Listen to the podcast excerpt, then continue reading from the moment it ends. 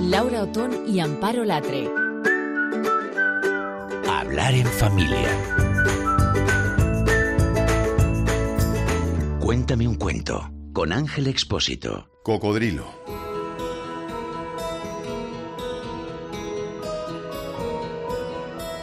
Daniel a veces parece un cocodrilo. Un día estaba con su madre en el súper, mientras ella buscaba aceitunas en bote y paquetes de macarrones.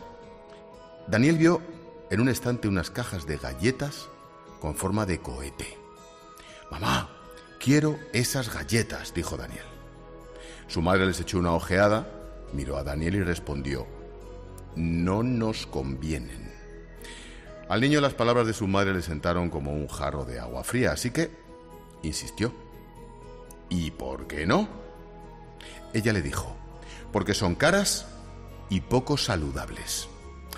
Entonces Daniel sintió como si una cola de cocodrilo se desperezase dentro de él y sin pensárselo dos veces, se puso a gritar desesperado. Pues yo quiero esas galletas. Y lo repitió así una y otra vez. Su madre no tenía ninguna intención de comprárselas, pero Daniel se comportaba como un auténtico cocodrilo, tumbado en el suelo. No dejaba de exigir las galletas. Lo hacía muy, pero que muy enrabietado. Tanto que los que pasaban por su lado se lo quedaban mirando, como si estuvieran delante de un animal salvaje y furioso. Su madre estaba tan avergonzada que acabó comprando el paquete de galletas. Esa noche, a su madre. Y este es el momento en el que Amparo y yo hacemos de brujas y nos llevamos el cuento y te emplazamos a que lo escuches en cope.es. Eh, hablar en familia, ya sabes que tiene ahí su sección y ahí hemos colgado este precioso cuento que está pensado, como dice su autora, para leerlo entre padres e hijos y bueno, que Ángel nos lo ha contado, ¿no? Para, para todos nosotros. Esto lo puedes además, se los puedes poner a ellos. Eh, mm, tampoco eh, dura un poquito, son ocho minutos aproximadamente y bueno, tampoco queremos llevarnos por delante todo, todo el podcast que tenemos muchos más temas así que lo puedes escuchar ahí tranquilamente. Es verdad que estos cuentos, eh, los cuentos que están en una cesta de cerezas, dan pie a una reflexión sobre un aspecto del crecimiento y su autora es, como te decíamos, Alba Castelví. ¿Qué tal, Alba? ¿Cómo estás? Pues muy bien, muy contenta de hablar con vosotras. Muchas gracias. ¿Cómo te suena así escuchar esto? Porque una cosa es pensar, yo no sé si en algún momento cuando lo escribías pensaste que a lo mejor se podía contar en la radio. Nunca lo pensé y además de escucharlo tan bien leído, casi narrado por Ángel Expósito, la verdad es que es un placer y un lujo. Muchas gracias. No, gracias a ti eh, por dejarnos, porque es verdad que a, que a veces, bueno, pues eh, eh, como no se hace habitualmente esto en la radio, pues no siempre encontramos tantas facilidades como tú nos has dado. Explícanos un poco lo que buscas con este libro, que por cierto está editado por Timun Mas. Sí, bueno, yo lo que busco en el libro es un poco lo que también vosotras proporcionáis en vuestro programa, ¿no? Es decir, la oportunidad de reflexionar junto a los padres sobre la educación. Mi intención es proporcionarles herramientas, darles ideas, hablarles de estrategias posibles para que la relación con los hijos sea una relación fluida todos sabemos que educar no es fácil. Yo creo, de hecho, que hoy en día, en el siglo XXI, educar es mucho más difícil que nunca. Así que debemos abastecernos de una serie de técnicas casi, ¿no? Que a veces eh, tienen muchísimo que ver con el sentido común, con la propia intuición, pero que hay que recordar y que otras veces, pues a lo mejor van un poquito más allá de ese sentido común, como en el caso del libro Cocodrilo, donde hay una idea que los oyentes se habrán quedado con las ganas y no escuchan el podcast, de, escuchar, claro, para gestionar esas rabietas en ese caso de, del niño que se convierte en cocodrilo cada vez que desea algo que no puede obtener. Así que lo que busco es ayudar, ayudar a educar, porque esa es mi vocación y creo que educando a los padres estamos haciendo un gran bien a los niños y por tanto a la sociedad.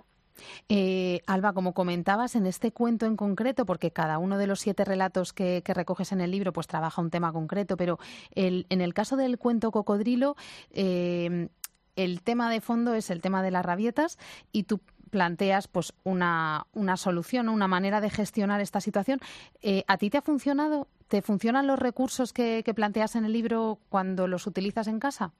Mira, yo soy madre de un chico y una chica, ahora ya un poco mayores, eh, que me han enseñado mucho, ¿no? Yo también eh, me ponía nerviosa y también tenía dificultades, como cualquier padre o madre, a la hora de educarlos cuando eran pequeños, pero decidí que yo quería disfrutar de mis hijos, que yo no quería sufrir con mi familia, sino que quería pasarlo bien con ellos. Así que empecé a abastecerme de recursos. Yo tengo la ventaja de que vengo del mundo de la comunicación, de la gestión alternativa de, de conflictos y que soy socióloga, ¿no? Así que tenía un punto de vista un poco general sobre la gestión de los de los conflictos, de las situaciones problemáticas y empecé a poner en marcha estos recursos que ahora cuento. Es decir, si yo los cuento es porque a mí me han dado resultado. Aparte de que trabajo como educadora, trabajo mucho con familias, pero también soy maestra de niños y niñas y yo los utilizo con ellos diariamente. Así que yo sé que, que da un resultado, vamos. Y Alba, desde tu experiencia como educadora, como socióloga, eh, das charlas, como nos decías, eh, tienes un libro que además ha sido todo un referente para huir de lo que yo llamo el omaísmo, ¿no? Del Joshua Benacapacá, ¿no? A grito pelado, ¿no? Y ese libro se llama Cómo educar sin gritos. Es verdad que tienes mucha experiencia en temas de los que nosotros hablamos habitualmente aquí. Pero ¿qué es lo que tú ves que más necesitan los padres? O sea, ¿de qué adolecen sobre todo a la hora de educar a sus hijos? Bueno, quizás ah, lo que nos pasa a los padres de hoy en día es que tenemos ah, bastantes expectativas sobre lo que esperamos de nuestros hijos y poco tiempo para acompañarles. ¿no? Adolecemos de, esa falta de tiempo que implica, por tanto, eh, falta de paciencia. Claro, cuando no tienes tiempo, pues no puedes entretenerte mucho en repetir las cosas varias veces, por ejemplo. Así que, ¿qué es lo que nos pasa? Que cuando empezamos a repetir las órdenes una vez y otra vez, nos vamos poniendo nerviosos hasta que acabamos, eso, a grito pelado, ¿no? Como tú decías hace un momento. Y Educar sin gritar, el libro es eh, bueno un compendio de herramientas para evitar eso, es decir, para evitar no el gritar después de repetir las cosas muchas veces, sino evitar repetir las cosas demasiado, ¿no? Cómo conseguir que los niños hagan lo que deben sin que tengamos que cansarnos, sin que tengamos que llegar al agotamiento para conseguirlo. Alba, tú eh, vamos a contar una pequeña intimidad. Vives en el campo, eh, por lo que lo poco que sabemos de ti, llevas una vida bastante tranquila, mm, que poco se parece, por ejemplo, a la que llevamos Laura y yo eh, en una ciudad grande como es Madrid, ¿no? Con los atascos, con muchos ruidos. ¿Crees que los padres de ciudades, pues como pueda ser Madrid, o padres que viven en, en zonas urbanas, estamos sometidos a una tensión extra y que eso repercute, por lo tanto, en, pues en la convivencia, ¿no? En, en la manera de relacionarnos no solo con los niños, sino al final con todo el mundo. Estamos sometidos a una gran tensión y más viviendo en las ciudades. Entonces hay que encontrar fórmulas para llegar a casa más o menos tranquilos y es muy difícil. Yo comprendo muy bien a padres como Ángel Expósito, ¿no? Cuando contaba sus propias anécdotas, comprendo perfectamente que llegar a casa cuando tú vienes con la tensión de todo el día, con múltiples encargos por terminar de resolver y te encuentras, yo que sé, con una bolsa de deporte que está eh, en medio de tu camino, cuando alguien tendría que haberla dejado en su sitio, pues ah, te haga estallar. Entonces, como yo lo comprendo, lo que intento es dar ideas para que, para que no estallemos. Y aunque yo viva efectivamente en el campo, eso fue una opción que yo hice después de vivir en la ciudad también durante muchos años. Muy inteligente, por otro lado, hay que decirlo. pues aún así yo llegaba a mi casa cuando mis hijos eran un poco más pequeños, ahora son adolescentes, y, y me ponía muy nerviosa viendo la cantidad de cosas que me quedaban por hacer hasta la hora de ponerlos a dormir, ¿no? Entonces yo misma adopté una técnica que recomiendo a veces en mis talleres, que a ver, cuenta, cuenta. en lo siguiente. Tomamos nota.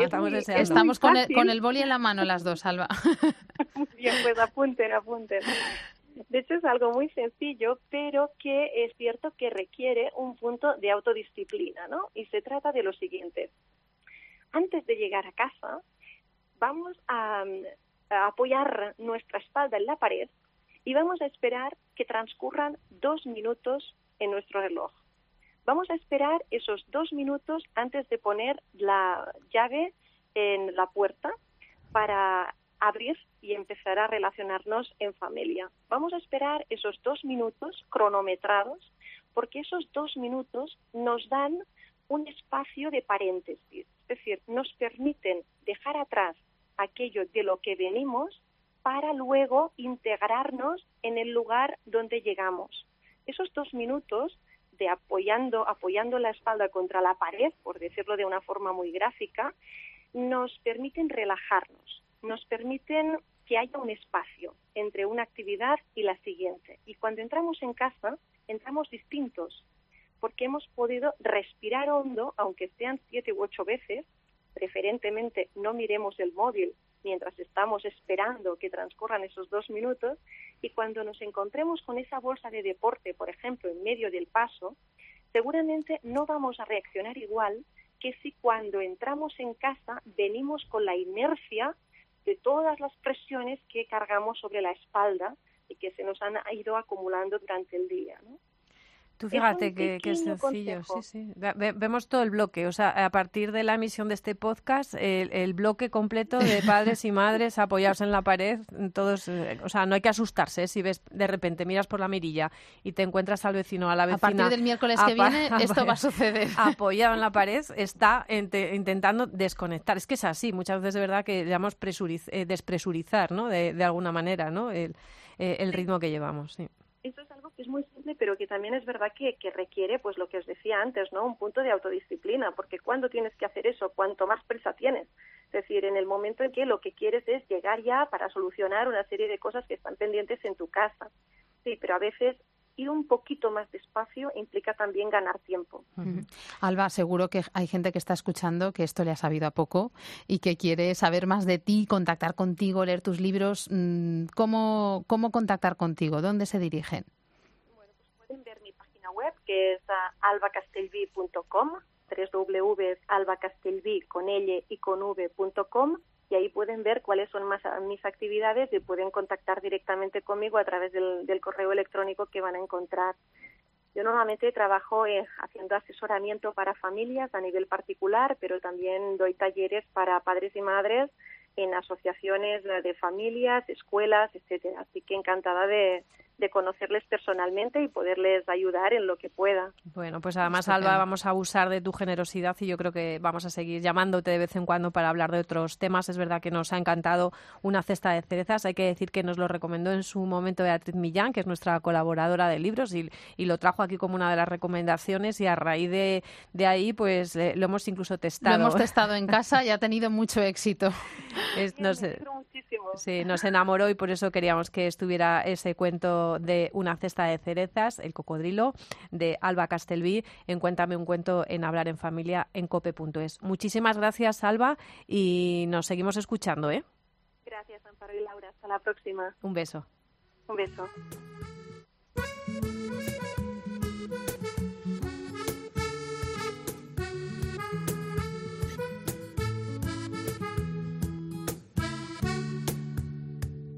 Voy a contar la historia del arrepentido que viviendo en la memoria se perdió el camino. Es hermano de ese que anda siempre en el futuro. Pasa temporadas largas, sordo, ciego y mudo. Hoy voy a cantarte la canción del arrepentido.